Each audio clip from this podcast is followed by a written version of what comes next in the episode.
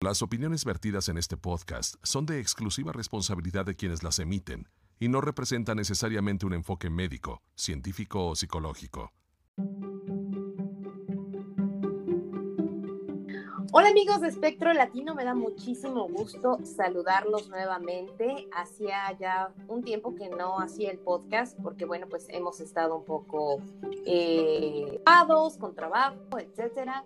Pero, eh, pues bueno, lo que son las cosas, hoy, eh, bueno, hace unos días me encontré por casualidad, empezamos a platicar eh, con un antiguo colega que ahora se encuentra en, Dinamarca. Y bueno, pues él, él, tiene también, como saben, la esencia del podcast es un podcast sobre paternidad atípica que se ha ido moldeando durante esta situación, eh, pues por el COVID y hemos traído psicólogos y hemos hablado de cómo nos afecta emocionalmente y en la pareja, etcétera, etcétera. Pero, eh, pues bueno, hemos salido un poquito del tema de la paternidad atípica para, obviamente, hablar sobre el COVID, pero me parece muy importante eh, seguir con la esencia de lo que es el, el podcast sobre paternidad atípica. Y para eso el día de hoy estoy invitando a mi querido colega que hace, híjole, yo creo que más de 11 años que nos vimos por última vez. Él es On Toy Cheu. Y eh, pues bienvenido, ¿cómo estás? Hola Carla, ¿cómo estás? Muchísimas gracias eh, por la invitación y me da muchísimo gusto volverme a encontrar contigo de nueva cuenta y qué mejor que eh, tener esta charla amena. Pues bueno, estamos ahorita por Facebook en vivo eh, en la página de Espectro Latino, así que si, si puedes por ahí compartirlo tú en tus redes, en lo que yo configuro esto de, ver cómo, cómo se configura. Esta es la segunda vez que hago un live en, Facebook, regularmente grabo el podcast aparte, eh, simple y sencillamente con el audio, pero en esta ocasión eh, pues estoy haciendo estos experimentos, ¿no? Para, para tener un poquito más de interacción con la gente que está en la página de Facebook. Pero bueno, dejen de platicarles un poquito de cómo nos conocimos.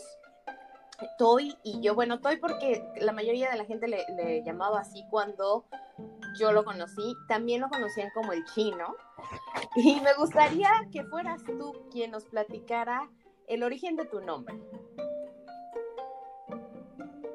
Sí, claro que sí. Eh, también sabes cómo me conocían allá en Mérida. Era como el chico bien portado. Ah, pero fue eh, algo muy, muy interesante porque ese pues apodo en el mundo o en el medio radiofónico me lo puso uno de los radioescuchas. Pero bueno, te comento por qué el, el nombre Toicheu o Uon Toicheu. Es porque mi papá es mitad chino y mitad mexicano.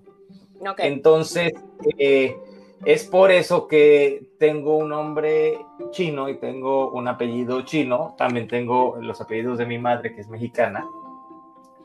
Pero pues toda la vida fui, eh, crecí con los nombres chinos, entonces al final, eh, pues ya sabes que de niño no sabes si eres rico, si eres pobre, si no tienes idea, ¿no? Creces en un mundo, en tu familia, y lo curioso de esto es que yo siempre pensé que todos los niños en México comíamos comida mexicana de lunes a viernes y comida china los fines de semana. Ah. porque así crecí, porque no sabes, claro, ¿no? Así fuiste educado, entonces yo pensaba, ah, hoy es sábado, seguramente mis compañeros de la escuela también están comiendo comida china. Ya más adelante es que comprendí que, eh, pues, teníamos otras costumbres, fue una, una mezcla muy interesante, yo creo que también se refleja mucho hasta en la decoración de la casa de, mis padres, donde vemos el, tapete eh, así súper mexicano y por un lado un Buda. Entonces, fue muy interesante crecer con esa mezcla. Y sí, y bueno, y por eso venía la confusión también, ¿no? Porque eh, de hecho les voy a platicar que cuando yo apenas les digo que hace unos días nos reencontramos por las benditas redes sociales eh, y cuando yo le hice un nombre, yo me quedé, bueno, estuvimos platicando un buen rato y todo, y, y, al final le dije con muchísima pena, pero ¿cómo te llamas? Porque yo pensaba que era tu apodo. que tu nombre era tu apodo, ¿no? Porque como dices, eh, pues sí crecemos acostumbrados a, ciertas cosas y, y, sí, como dices, cuando, es, cuando eres niño, lo que ves en tu casa, lo, crees que así es todo el mundo, ¿no? Claro que sí. Entonces, pues bueno, tú creías, eh, tú creías, por ejemplo, esto de la de que la, de la comida china y para mí, por ejemplo, fíjate que era bien chistoso y platicaba mi mamá el otro día que yo me acuerdo cuando íbamos a casa de mi abuelita, mi abuelita pues hacía agua de papaya, ¿no? Entonces un día la veo poner papaya en la licuadora con agua y azúcar. Y hace su, su licuado, ¿no? Y lo pone en una jarra. Y le digo yo a mi mamá, oye mamá, mi abuelita es pobre, ¿verdad? y mi mamá fue como de, ¿por qué? Y yo, pues es que en lugar de ponerle leche a su licuado, le puso agua. O sea, porque yo estaba acostumbrada a que los licuados pues se hacían con leche, ¿no? Y entonces veo que está poniendo mi abuelita agua en la licuadora y pues dije, no, pues no ha de tener para leche, de ser pobre. Entonces es... Eh, sí, son, eh, me, recordaste esas etapas de, niño que sí crees la verdad que tu mundo es eh, lo que ves en casa, ¿no? Y, y te parece casi eh, imposible pensar en otras culturas, en otras, en otras eh, costumbres, porque estás bien acostumbrado a lo que tus papás te enseñaron, ¿no? Así es, eh, y fue pues algo muy interesante porque al mismo tiempo crecí con diferentes formas de pensar eh, mezcladas y, que también, eh, pues, cuando creces, cuando te haces una persona madura, pues agradeces haber tenido la oportunidad y el acceso a, otra cultura estando en México, por ejemplo. Sí, es muy cierto. Fíjate que a mí la mayoría de la gente cuando llegué acá, eh, yo estoy en, eh, bueno, para quienes nos van sintonizando, que no nos conocen, que nos escuchan por primera vez, eh, Espectro Latino es un, es un podcast que pues nació de la necesidad de, entablar conversación con otros padres que tenemos una paternidad atípica por cualquier motivo, ya sea, por ejemplo, en, el mío, que tengo una hija con autismo, eh, en el caso de, de, Toy, que ya nos platicara, pero eso lo dejamos para más tardecito, este, en el caso de que hemos platicado de, de síndrome de Down, hemos platicado de varios temas, ¿no? Entonces, nace como ese espacio pero bueno, eh, les platicaba, por ejemplo, que yo estoy ubicada geográficamente en Portland, Oregon, Estados Unidos, y pues estoy está hasta Dinamarca. Entonces, fíjense qué magia que estamos, eh, gracias a las redes sociales, estamos ahorita platicando. Y bueno, como decía él, eh, la riqueza que te da el poder tener acceso a otra cultura cuando estás eh, pequeño, la verdad te abre muchas puertas cuando eres más grande, ¿no? Cuando yo llegué, yo me acuerdo que yo hablaba inglés desde que era pequeña porque mi papá, eh, pues le gustaba mucho el rock en inglés, ¿no? Él no le gustaba la música ranchera ni nada de eso. Entonces yo no crecí escuchando música en español, yo crecí escuchando puro Rolling Stones y los Beatles y, y este Led Zeppelin y, y Kiss y, puras canciones y películas americanas, ¿no? Entonces como que mi oído se acostumbró mucho al inglés y de hecho me es muy fácil pronunciar el inglés también, ¿no? Y fíjate que cuando llego a este país, pues tanto lo que era eh, los amigos de mi esposo, que es americano, pero también eh, pues otra gente que me conocía, incluso otros latinos me decían, oye, pero qué bien hablas el inglés, o sea, ¿cuántos años tienes viviendo aquí, no? Y yo, pues apenas llegué este año, ¿no? Porque se les hacía como casi increíble que, que no tuviera acento. Y luego también me, me, preguntaban, oye, ¿y dónde lo estudiaste? Y pues no, es que la verdad los maestros me exentaban. O sea, yo realmente me exentaban. Luego mi esposo también se queda muy em, sorprendido a veces de que conozco mucha de la historia de su país, ¿no? Y se queda como de, pero tú cómo sabes, ¿no? O, yo le pregunto eh, algo de la historia de México y él no tiene una, no tiene la menor idea. Y yo le digo, ah, sí, pues este, oye, Benjamin Franklin y no sé qué. Y él así como de, ¿a poco todo eso te enseñan en la escuela? Y yo, pues es que no te lo enseñan a lo mejor en la escuela, pero como yo crecí con esa influencia de la, de la cultura norteamericana, porque además mi abuelo siempre vivió en Chicago, entonces, pues sí, cuando ya creces, eh, creo que nunca sabes cuándo te va a ser útil, ¿no?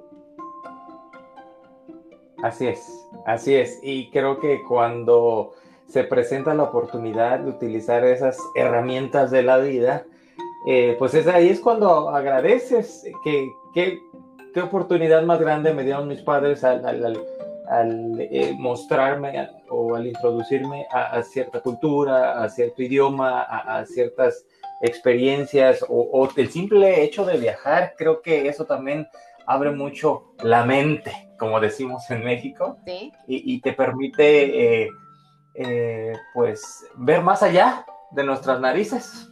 Sí, sí. Literal. Toda la razón, es cierto. Y sabes que yo creo que, bueno, ahorita tú que estás viviendo en Dinamarca y yo por acá, y tenemos creo que el mismo tiempo, ¿no? De vivir. Este, claro. Fuera de, fuera de, México y de nuestras tradiciones. Eh, yo creo que algo que nos sirve y que nos hace un poquito más fácil la vida como, como papás eh, mexicanos en otro país es el hecho de haber crecido con esta influencia de otra cultura porque te es más fácil, como dices tú, abrirte a nuevas ideas, ¿no? Aún así es difícil.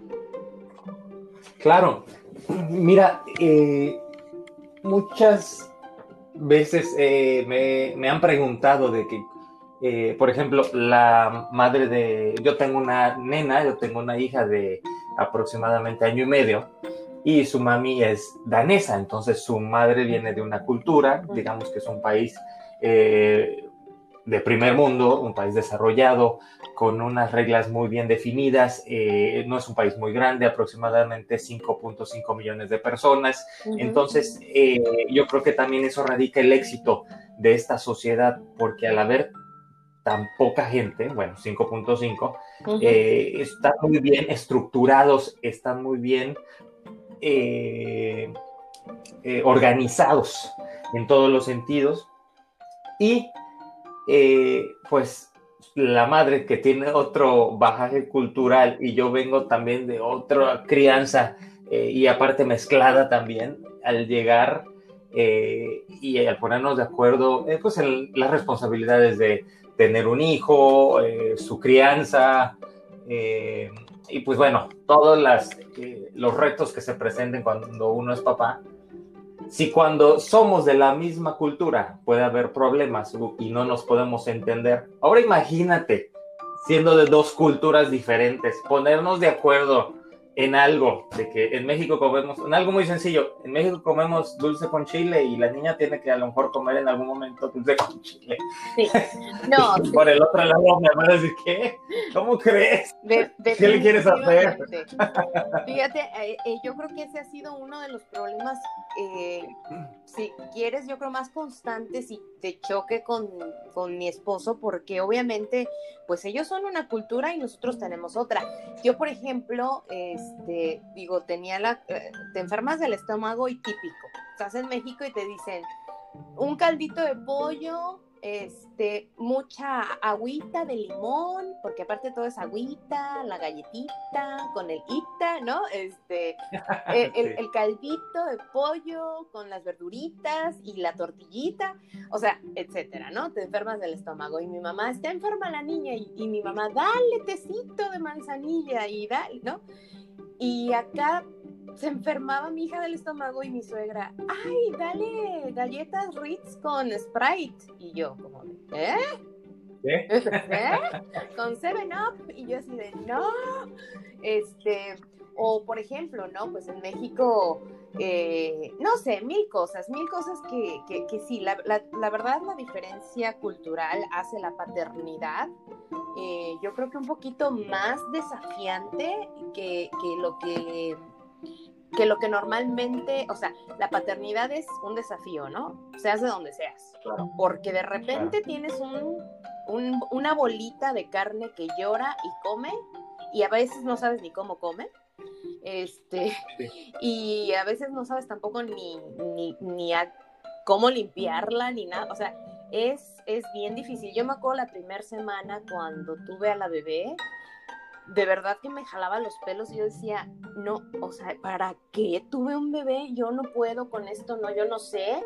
No, yo no sé, o sea, yo no debía haber sido mamá, esto, yo no sé cómo funciona, ¿no? Y llorábamos y, nos desesperábamos, porque es muy difícil eh, que de repente te tienes que parar cada tres horas a darle comer y, y, que hacerla repetir y tú, ¿cómo? Pues cómo, ¿no? Y luego aparte, eh, bueno, como tú sabrás también, pues tú estás lejos, yo también. Eh, en aquel entonces mi mamá trató de sacar la visa para venir a echarme la mano, pero resulta que no se la dieron, entonces pues me la aventé yo solita, ¿no? Y pues imagínate que tú estás en el hospital ahí toda moribunda, ¿no? Después de dar a luz y estás esperando como en el IMSS, ¿no? Que lleguen con tu caldito de pollo y este y, y, te recuperes tu gelatina y llega la enfermera bien linda y te diga, a ver madre, póngase para acá, ¿no? y pues nada, o sea, acá todo es muy frío, entonces llegaban y aquí está el menú y te daban un menú del restaurante del hospital, ¿no? Y lo, único, y lo único que había de comer eran hamburguesas, quesadillas, este, cosas así, yo, pizza. y yo, no, mamá. Entonces sí es bastante difícil eh, el, reto de, criar cuando estás eh, lejos de tu país y lejos de tu familia. Pero ahora platícanos, aparte del reto de la diferencia cultural, ¿Cuál ha sido tu, reto también como papá atípico? Pues mi reto como padre atípico es eh, más que nada al ser un padre eh, que yo no, por ejemplo, yo no estoy casado con la mamá de mi hija porque yo soy gay. Entonces, eh, esta es una paternidad atípica, ya que al mismo tiempo pues tenemos que enfrentar diferentes retos, tanto sociales y obviamente hay diferentes conceptos como paternidad y con homosexualidad que en una sociedad que no está acostumbrada a ver este tipo de, familias, porque digamos que el concepto de familia también es muy amplio. Entonces, una familia arcoíris o rainbow family eh, pues puede enfrentar también muchos retos que al final, pues, tiene uno que salir, sacar la casta y hacer frente. Sí, bueno, y, y, yo creo que no sé qué tan difícil, a lo mejor yo creo que te fue un poquito más fácil estando lejos de México que afrontar este esta realidad tuya de decir, ¿sabes qué? Soy homosexual, pero quiero tener un hijo y voy a tener un, hijo o hija, bueno, cuando estabas planeando, ¿no? Eh, creo que en, México todavía hay muchos tabúes sobre la homosexualidad, sobre las familias, como dices tú, arcoíris, sobre, en el caso de mi familia, ¿no? La, a familias con niños con autismo. Por ejemplo, mi hija, te voy a platicar, ella tiene un autismo funcional. Entonces, prácticamente tú la ves y pues, o sea, de verdad es que la, la, mayoría de la gente me lo ha dicho. Oye, ¿estás segura que tiene autismo? yo, sí, o sea, sí, sí lo tiene. Digo, claro que no tiene el autismo de Rainman, ¿no? De la, la típica película de Tom Cruise donde sale con este, no me acuerdo cuál es el otro actor, ¿no? Pero dice, sí, sí lo tiene, o sea, no es autismo eh, severo, sí habla, este, es muy cariñosa, baila, o sea, de verdad que tiene, pero tiene sus, sus problemas que son problemas que vienen con el autismo, ¿no? Y yo no tengo ningún problema en decirlo, ni en decirlo públicamente. Es más, que te digo que este programa nació por eso, porque dije, yo quiero hablar del autismo, yo quiero que la gente conozca y deje de tener el tabú de que el niño con autismo es el niño que se está pegando este, en la pared, ¿no? Como, como la mayoría de nosotros pensábamos, digo, y pensábamos porque yo soy una de esas personas que llegué a pensar que los niños con autismo pues eran de los típicos que se estaban golpeando todo el tiempo y hasta ahí, que no había otro tipo de autismo.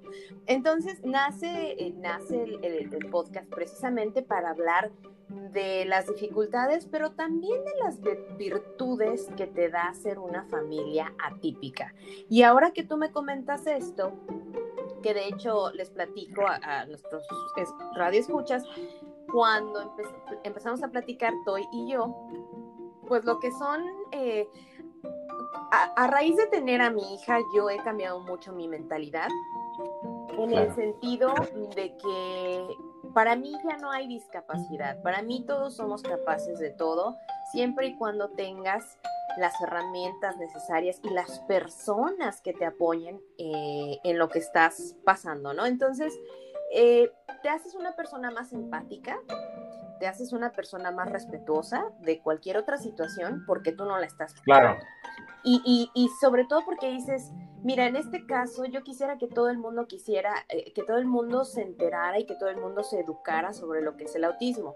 Entonces digo, si yo pido eso, pues también debo de poner mi granito de arena y tratar de educarme y tratar de respetar también a las familias que deciden ser dos papás y, una bebé, ¿no? Dos mamás y una bebé. A las familias que tienen eh, niños con síndrome de Down, a las familias que tienen niños con déficit de atención, a las familias que tienen niños con dislexia, a las familias que incluso tienen un niño con alguna, por ejemplo, discapacidad como motriz, ¿no?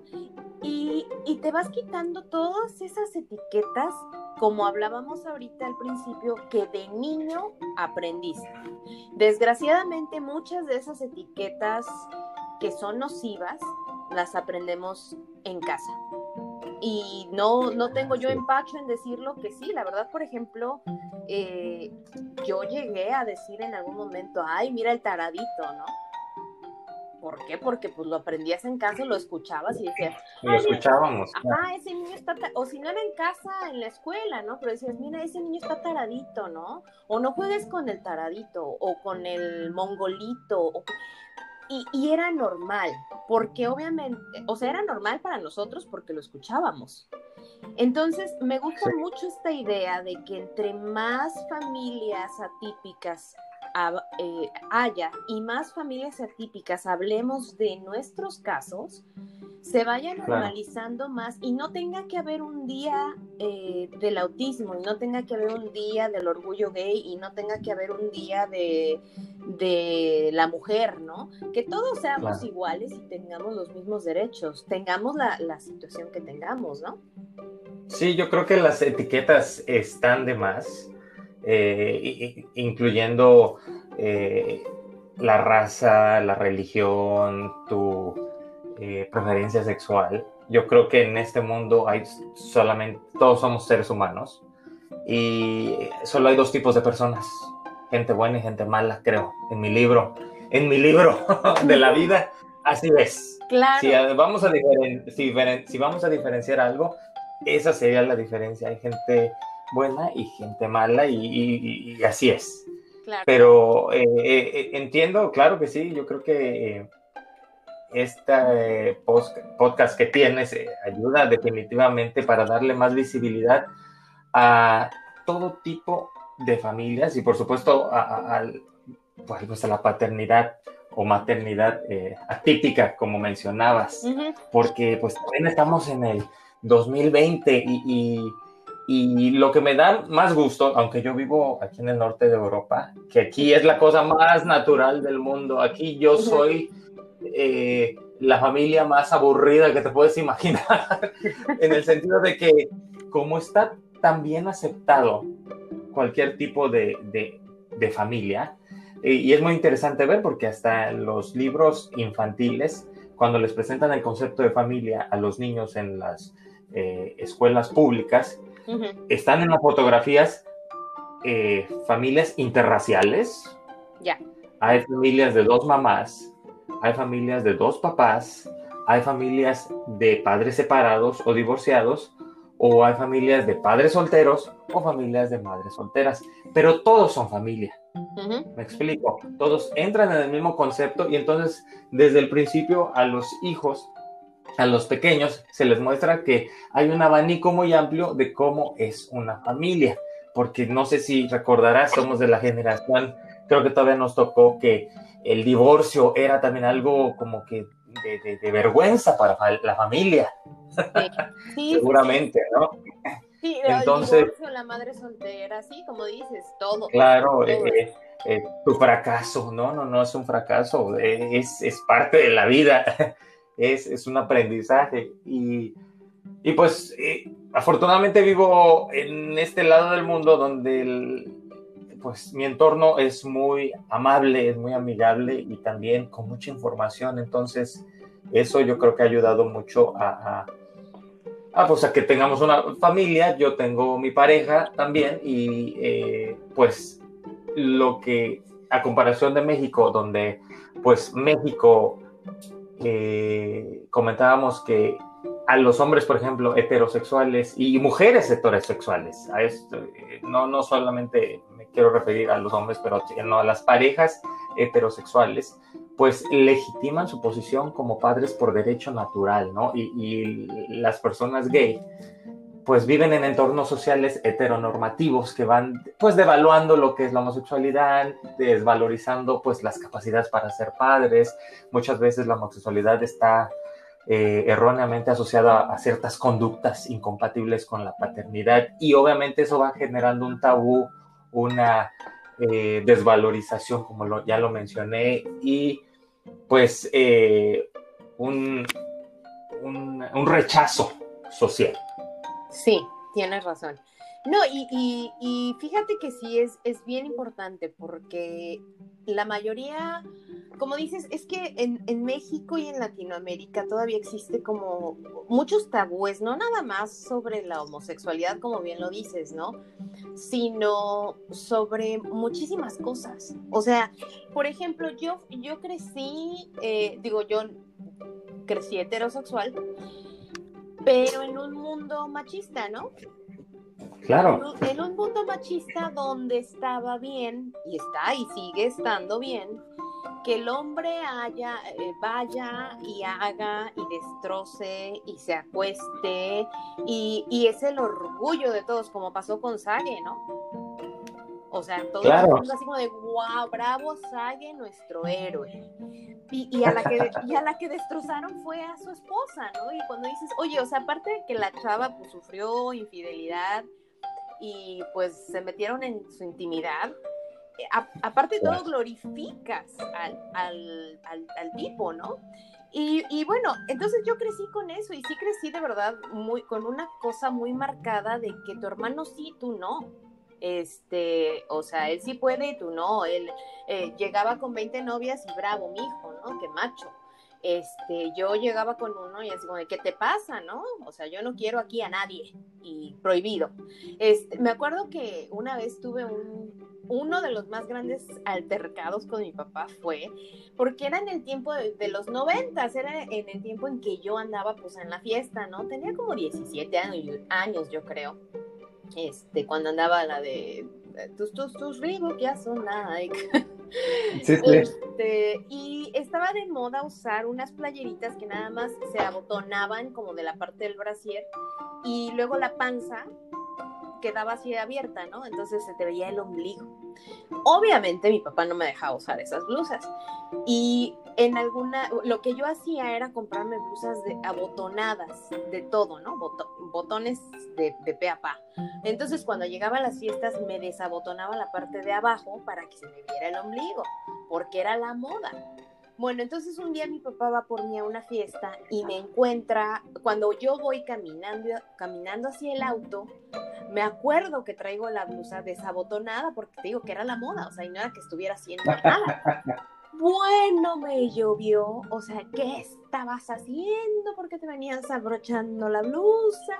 Entonces, de verdad es que sí venimos de un país donde eh, el machismo impera y sigue imperando en muchas áreas, en el área laboral, en el área familiar. Eh, y bueno, ese machismo no nada más pues mancha a, la mujer, ¿no? Como dices tú, pues también al hombre, porque si no eres macho, macho, este, suficiente para el padre de familia, es como eh, ya deshonraste a la familia, ¿no? Claro. Entonces sí, sí, es, es bien difícil. No, claro.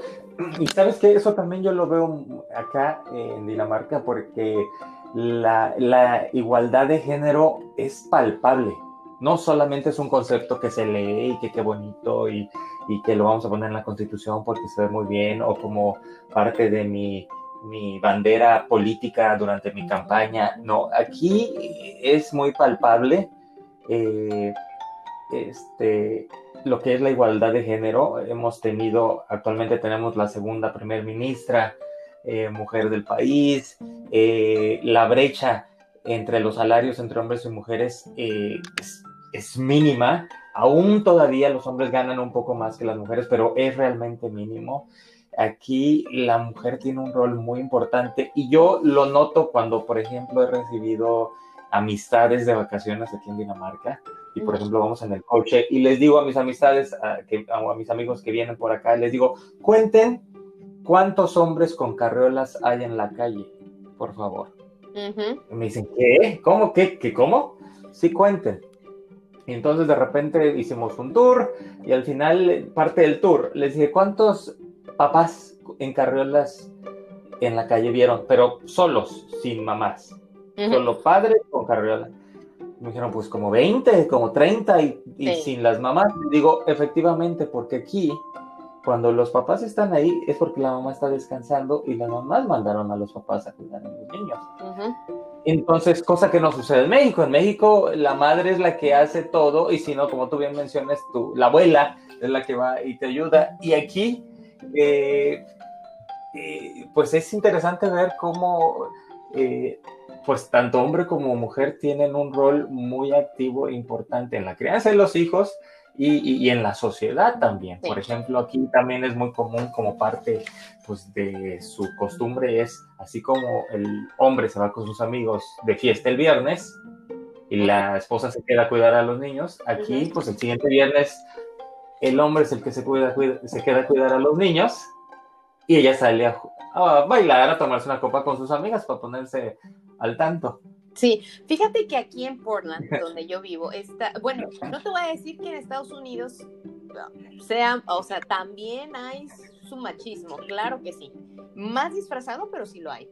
Pero fíjate que aquí, aquí en Portland, sí es una ciudad muy, eh, muy moderna, muy alternativa. Digo, no por nada estamos casi, casi en fuego ahorita, porque es la única ciudad que sigue con, con las protestas contra eh, la, brutalidad policíaca. Entonces, de hecho, ya estamos en todos los encabezados de todo, casi el mundo, porque es una ciudad muy, ¿cómo te diré?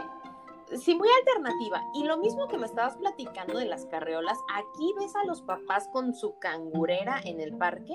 A veces estoy yo jugando con mi hija y hay cuatro o cinco papás, ni una mamá más que yo. Este, aquí mi esposo es el de que, oye, pues este, vete con tu, vete con tu amiga. Mira, si te sientes medio, medio happy, mejor me llamas y voy por ti, o te vienes en Uber, pero tú pasa, ni te preocupes, ¿eh? Este, eh, o, o, por ejemplo, ¿no? Oye, ¿sabes qué? Si estoy trabajando ya no, me, ya no me dio tiempo de hacer de comer. Ah, no te preocupes, ahorita pedimos tal cosa, ¿no?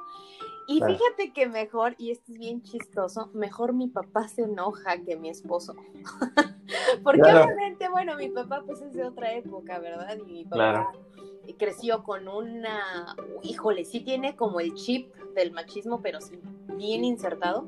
Entonces, me acuerdo que para mi cumpleaños 40, mi, mi esposo me mandó a México. Me dijo, ¿sabes qué? Vete a México, vete a festejar con tus mejores amigas, porque pues sabe que aquí tengo amigas, pero no, no son mis amigas de toda la vida, ¿no? Entonces me dice, ¿por qué no te vas a la Ciudad de México? Te la pasas allá, este, poca madre, te pasas unos tres días, este, te olvidas de la niña, te vas de fiesta y así como de, ¿en serio? Sí. Bueno, todas mis amigas estaban sorprendidas, así como de, ¿cómo crees que te mandó tu esposo sola? Y yo, sí, ¿por qué? Pero es que, ¿sabes que también vas cambiando y no te das cuenta? Te vas, ah. te vas así como, vas poco a poco, le decía yo a mi mamá, le explicaba esto, que es como que vas quitándote estas, em, estas capas de ideología que te metieron desde niño. Claro. Pero cuesta, o sea, al principio te cuesta trabajo, ¿no? Yo la verdad iba como con la con el Jesús en la boca de no, y no, qué mala mamá soy, voy a dejar a mi hija tres días, no, como crees? Porque mi mamá, pues aparte también es, eh, creció en la generación de la mamá abnegada, abnegada, y yo no salgo, y yo soy de mis hijos y de mi casa, ¿no?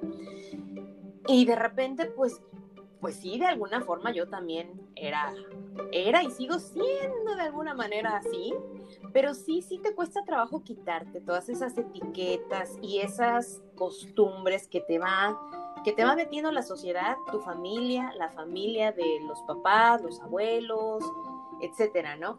Y por ejemplo, cuando estaba allá, cuando estaba en, México, bueno, mi papá estaba así como de molestísimo, ¿no? Porque, ¿a qué hora llegaste anoche? Y yo, papá, o sea, papá ni mi esposo me pide ese tipo de información, ¿no? Y él, sí, pero ya eres una señora. Y bueno, no, no, no, es, la verdad es que es muy curioso. Y, no es tampoco caer en el libertinaje, ¿no? Creo que tenemos una relación muy eh, en el sentido de que yo te apoyo, te vas tú con tus amigos, pero la otra semana me toca a mí, ¿no? Y yo creo que también los tiempos han cambiado mucho porque me parece que también somos de otra generación que las mamás de 40 años o más de 40 años, hace 40 años, tenían otra dinámica de vida. ¿Me explico? Sí, también. Aquí, ahora las mujeres de, de 40 años son mujeres que se siguen manteniendo jóvenes, que por ejemplo tú eres un buen ejemplo de que eh, hacen ejercicio, hacen ejercicio, se mantienen bien, quieren estar saludables, se mantienen activas, trabajan, tienen una familia, tienen un esposo. Entonces la, creo que la dinámica también es, eh, ha cambiado bastante y para bien. Sí, sí, eh, pero falta, falta muchísimo trabajo. La verdad, bueno, te digo, nosotros somos como los que estamos fuera, a lo mejor lo hemos acoplado un poquito mejor. En México creo que va cambiando poco a poco la cosa. Cuando yo vi toda esta manifestación del Día de, la Mujer, eh, que pues en, contra de la violencia, cuando ya veo un poquito más de, a, los papás más comprometidos con la educación de sus hijos, que ya no es como de, pues tú eres la mamá, tú cuídalos, ¿no? Veo que a pasitos, a pasitos va cambiando, pero obviamente, pues sí, digo, el machismo es, es, como un cáncer, es, está muy metido en el hueso de los mexicanos, ¿no? Pero pues esperemos que algún día, algún día vaya cambiando. Y digo, porque el machismo no nada más afecta, mucha gente cree que el machismo es como, machismo es contra la mujer, pero no, el machismo es precisamente contra, este, si eres niño, no llores, claro. porque vas a parecer niña. Oye, déjalo que llore, son sus sentimientos, ¿no? Este, o no, tú no juegues a eso porque a eso nada más juegan las niñas. O, que no use cierto color, eso, eso me, me tiene en shock. Sí, sí, sí, sí, sí, Acá fíjate Por usar un color no, no significa nada, claro. Claro. Te digo, acá cuando yo llegué a Portland, obviamente todavía con mi cabeza llena de ideas, ideologías y etiquetas y todo lo que traía de un background de 30 años, eh, cuando llegué acá me acuerdo que fuimos a visitar a unos amigos de mi esposo y su hijo eh, pues tenía su cuarto, ¿no? Entonces metí yo a la bebé, porque en aquel entonces mi niña estaba chiquitita, y la metí a, dormir. Y entonces, pues yo veo en el cuarto del niño una cocina, ¿no? Una cocina y, y una carreola. Y se me hizo como rarísimo porque dije, pues si nada más tienen un niño, ¿no? Dije, a lo mejor tenían una niña y se les murió, ¿o qué pasó? y entonces, eh, pues me quedé con la duda, pero ya después solito salió el, tema y, me dijo la mamá de este niño, me dice, ay, es que ahorita anda loco con la cocina, le encanta jugar a la cocinita y, yo espantadísima, ¿no? Con, te digo, con todos mis prejuicios que traía de México. ¿Cómo crees que el niño va a estar jugando a la cocina? Y, aparte juega a que lleva al bebé en la carriola. Pero después te das cuenta y dices, qué importante que desde niño vayas viendo que no tiene nada de malo hacerte cargo de tus bebés. Claro. Que, no tiene nada de malo cocinar, que no es obligación de la mujer, ¿no? Claro, eh, yo creo que son muchas, eh, muchas cosas que también eh, son parte de nuestra idiosincrasia de México y, por ejemplo, tomando el punto de la paternidad atípica, también una de las cosas que, te enfrentas cuando eres padre en una familia arcoíris, eh, padre homosexual, es que eh, no vaya a aprender o se vaya a ser gay, ¿no? Eso son cosas que, que reciben, ¿no? Una de las típicas preguntas que, tal vez cualquier eh, padre homosexual ha recibido es, ay, pero si es niño, eh, no se vaya a hacer gay.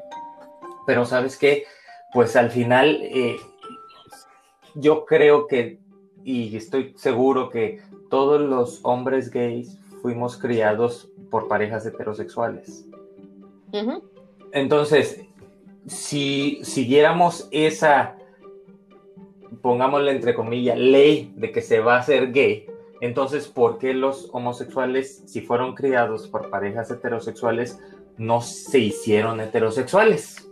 Claro. Sí, es, claro, es, una, eh, pues muy interesante, eh, un debate muy interesante muchas veces, ¿no? Con la gente. Obviamente, esos, ese tipo de debates eh, me enfrentaba yo cuando vivía en México. Y aquí, como te digo, aquí es muy interesante ver que pues al final la paternidad no tiene barreras, la paternidad pues no debe tener etiquetas y así es. Yo creo que eh, ahora, claro, cuando uno se vuelve padre, uno encuentra que, hay un, es un amor incondicional para tus hijos, un amor que, que yo creo que hasta la persona más eh, egoísta, pero cuando lo digo egoísta lo digo en el sentido positivo de la palabra. Cuando me refiero que pues, para amar a alguien te tienes que amar a ti mismo primero. Yo no puedo amar a alguien sin, sin, yo saberme, reconocerme, perdonarme y amarme todo mi ser. Claro. Pero en el momento que eres padre, te amas a ti mismo, pero llegó esa persona en tu vida al que, pues al que ahí entiendes el verdadero significado de daría la vida por mí o por mi hija. Sí, sí, en verdad, sí. Y entonces, a lo que voy es que sí, la paternidad yo creo que es como el amor, que es de todos los colores y se presentan en diferentes eh, formas. Claro, y fíjate que también eh, te digo, bueno, cuando, cuando eres un padre atípico, pues sí te enfrentas con más barreras, porque tienes que luchar con más cosas, ¿no? Que, que un un padre, por ejemplo, como tú dirías, de, de, madre y padre heterosexuales, ¿no? O en el caso mío, pues también eh, en, el, en comparación con padres que tienen niños neurotípicos, ¿no? Obviamente tenemos nuestras dificultades, obviamente nos cuesta un poco más de trabajo eh, ciertas cosas, ¿no? A veces, no siempre, Ah, también te digo, este es un estado como muy, muy abierto en todo sentido, entonces no tenemos tanto ese problema, pero donde lo veo también, pues es mucho en México, ¿no? Yo me acuerdo cuando les platicaba de que mi hija tenía autismo, me decían, no, es que esos gringos a todo le quieren poner nombre. y yo, o sea, no, no es que le quieran poner, es que sí tiene, porque yo me doy cuenta que no se está desarrollando como los demás niños. Y yo no tengo problema en decirlo y no me da, pero en México sí es todavía como el que, híjole, no la saques a la calle porque qué pena, ¿qué van a decir? No, qué horror. Claro, claro. Entonces, pues, eh, sí, sí, sí hace falta mucha concientización de parte de, la sociedad, pero pues creo que ahí la llevamos, ¿no? Sí, y, eh, yo creo que eh, el hacer visible que existen diferentes formas, eh, de cómo criar a tu hijo o mostrarle tu amor, eh, ayudándole en diferentes procesos, cualquiera que sea, cualquier discapacidad que, se pueda presentar o, de, que venga de cualquier tipo de, familia. Yo creo que mientras más espacios, por ejemplo, como este, donde se da a conocer, pues al final como la vida es y como la sociedad es y la sociedad está hecha. sí, sí, y fíjate que, pues bueno, finalmente eh, son pocos los espacios, ¿no? Donde se habla eh, de este tipo de temas. Digo, esto, este podcast nació por eso. Eh, como habíamos platicado fuera de aire, yo ya estaba completamente dedicada a mi hija y dije, bueno, pues ya mi carrera creo que va ahí pero de repente tenía este gusano que decía, no, es que yo necesito como decirle a la gente, hablarle a la gente, la gente necesita saber que esto no es una maldición, que esto no es porque Dios me castigó, que no es lo peor del mundo. Este, yo estoy orgullosísima de ser una mamá eh, a ti, eh, este, perdón, azul que nos llamamos, o ah, las mamás con, con autismo nos autonombramos a veces mamás azules o atípica, ¿no? Finalmente. Pero creo que sí es importante. Ahora, tampoco, y como siempre recalco, digo, habrá personas y casos en que sea la situación mucho más eh, difícil, ¿no? Por ejemplo, cuando pues sí hay un autismo severo y que el niño eh, se golpea o lastima a alguien más, porque a veces, pues sí, también existen los casos. Entiendo que sea más difícil ver la situación como pues tan color de rosa, ¿no? llamémosle así. Pero, eh, pues bueno, este es un espacio para, para, hablar precisamente de todos estos temas y para darle voz a, todos los padres que de alguna manera pues tengan una paternidad típica como la tuya, que me pareció muy, muy importante y muy interesante hablar de ello porque casi no se habla de este tipo de paternidad. Claro. Eh, y hay diferentes formas. Eh, yo creo que la paternidad típica, ya sea, o maternidad típica, porque también puede ser dos mujeres, eh, tiene diferentes eh, matices. En el caso de dos chicas, dos mujeres que deciden ser madres, la cuestión de ser madres es mucho más fácil por el simple hecho de que son las creadoras de vida, porque pues, pueden eh, eh, engendrar, eh, tener un bebé y cargar los nueve meses y dar a luz, etc. En el caso de los hombres, la única diferencia es que se necesita un facilitador. En este caso hay diferentes opciones como un vientre subrogado, como la adopción de niños o también puede ser pues igualmente por vía tradicional o también puede ser por fertilización en alguna clínica. Entonces hay diferentes opciones y, y aquí pues lo más importante es que cada quien decide cómo llevar su familia. Muchos deciden ser abiertos o muchos deciden ser cerrados, también por la cuestión de la privacidad de, tus hijos. Del niño. porque también eh, te enfrentas, eh, como digo, como te dije hace, hace unos momentos, y creo que me siento muy afortunado de vivir en una sociedad donde eh, pues está muy eh, acostumbrada a, este tipo de familias eh, de todo tipo, porque también tomamos en cuenta que tenemos familias migrantes que están huyendo de la guerra y que han llegado a este país también. Entonces, ese tipo de familias también entran en este concepto de familia eh, tan, tan universal en Dinamarca, porque pues, son familias que no hablan a lo mejor el idioma local, pero pues son familias que vienen con problemas de guerra y que necesitan ser, también ser tratados por esos eh, eventos eh, posguerra, ¿no? De los que vienen sufriendo y huyendo. Claro. Eh, y entonces en este caso yo creo que es importante, pues, darle a tus hijos las herramientas para que en un futuro, eh, pues, se pueda desarrollar, pues, como debe ser y también, al final, los niños son niños y va a haber siempre haber preguntas como dónde está la mamá o quién es el padre o, ese tipo de cosas. Entonces yo creo que al hijo eh, o a la hija le tienes que dar las herramientas para que también pueda expresarse y, saber qué tipo de familia tiene. ¿no? En, mi caso siempre estuvimos muy conscientes de que eh, pues mi hija tiene su padre, eh, que soy yo, y tiene su madre, pero al final pues en algún momento su mamá va a conocer a, su novio y tendrá su esposo y pues sabe que va a saber que su papá tiene su pareja, ¿no?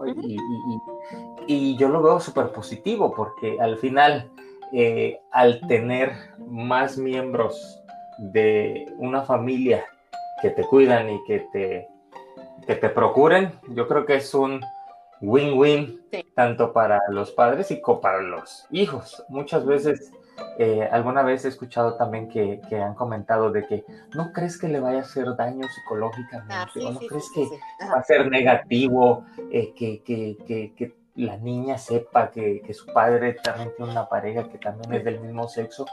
Y pues mira, yo la verdad, eh, y lo que he contestado es que pues yo creo que sería más dañino si es que hay algo dañino, y lo pongo entre comillas, yo creo que sería más dañino que su padre fuera un adicto a las drogas, un, asesino, este, asesino, o un alcohólico, un golpeador, violador, eh, ajá. Claro, yo creo que eso, o, en una familia disfuncional que de heterosexual que el padre golpea a la madre, yo creo que ese tipo de ambientes son mucho más dañinos que que el amor que le pueda dar eh, pues el seno familiar.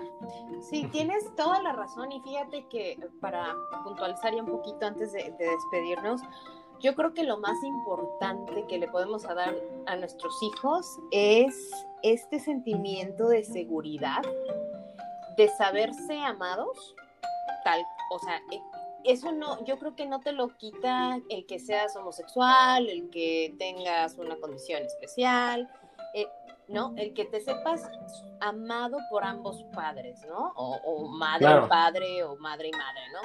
Que te sepas amado y que te sepas valorado y que sepas que vales mucho. Eh, eso es algo que yo con mi hija lo trabajo mucho. Eh, a veces le cuesta trabajo entender conceptos, pero siempre, siempre, cualquier cosa que ella hace, le digo, está muy bien, mi amor, este, vamos a hacerlo un poquito mejor, pero tú eres la mejor, ¿no? Este, te amamos mucho, siempre te amamos mucho. Eh, cuando cree que nos enojamos con ella o de, vez en cuando que le llamamos la atención, si es especificarle después, oye, el que te haya regañado no significa que no te quiera, te amamos mucho, pero es que no hay que hacer esto, ¿no? Yo creo que fomentar la autoestima de un niño, tanto con alguna discapacidad como de una familia especial, etcétera, yo creo que eso es eh, receta inequívoca de tener un adulto seguro, sin traumas y feliz, ¿no? Claro, y, eso a la larga te hace una, un ser humano de calidad que, contribuye a la sociedad, que respeta la vida, que respeta la naturaleza y que funciona. Así una sociedad donde todos deberemos de aportar algo positivo para que eso, para que esta maquinaria camine. Sigamos caminando. Pues estoy, me dio muchísimo gusto platicar contigo, pero ya se nos acabó el tiempo. Sin embargo, no te digo eh, adiós, vamos a seguir. Nos queda una parte 2 para hablar un poquito más sobre, sobre tu vida por allá en, en Dinamarca y que nos dé envidia de cómo vives por allá. No, pues muchas gracias. La verdad te agradezco mucho esta oportunidad de platicar, porque también es la primera vez que platico sobre eh, mi orgullosa paternidad, y cosa que me hace de las cosas más felices.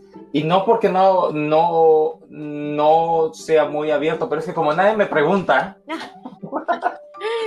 igualmente en Mérida, como nadie me preguntaba, pues yo nunca dije nada, entonces... Este, claro pero eh, yo siempre he estado muy orgulloso de, de, lo que hago, de lo que soy, pero para mí lo más importante, independientemente de con quién comparta yo en mi cama, es eh, pues ser mejor persona cada día y tenemos errores y saber reconocer y pedir perdón y, y, y, pues en esta vida, pues como lo mencioné, tenemos que disfrutarla al máximo y no hay que desperdiciarlo viviendo la vida que otras personas quisieran o que para ellos les parece que así debiera ser. Así que a disfrutar y, y pues te agradezco mucho. No, pues al contrario, gracias por el tiempo y te digo nuevamente, quedamos ahí con alguna segunda entrevista y me encantará platicar un poquito más contigo. Perfectísimo, muchísimas gracias. Bueno, Toy, te mando un abrazo y gracias a todos ustedes por escucharnos, a quienes nos vieron por Facebook Live. Pueden enviarnos un correo a espectro.latino.pod.gmail.com Estamos en redes sociales, en Instagram como Espectro Latino, en Facebook Espectro Latino. Nos pueden escuchar por Spotify, por Google Podcast, Apple Podcast y también estamos por anchor.fm diagonal Espectro Latino. Así que no hay pretexto y si les gustó el programa, pues compártanlo por favor.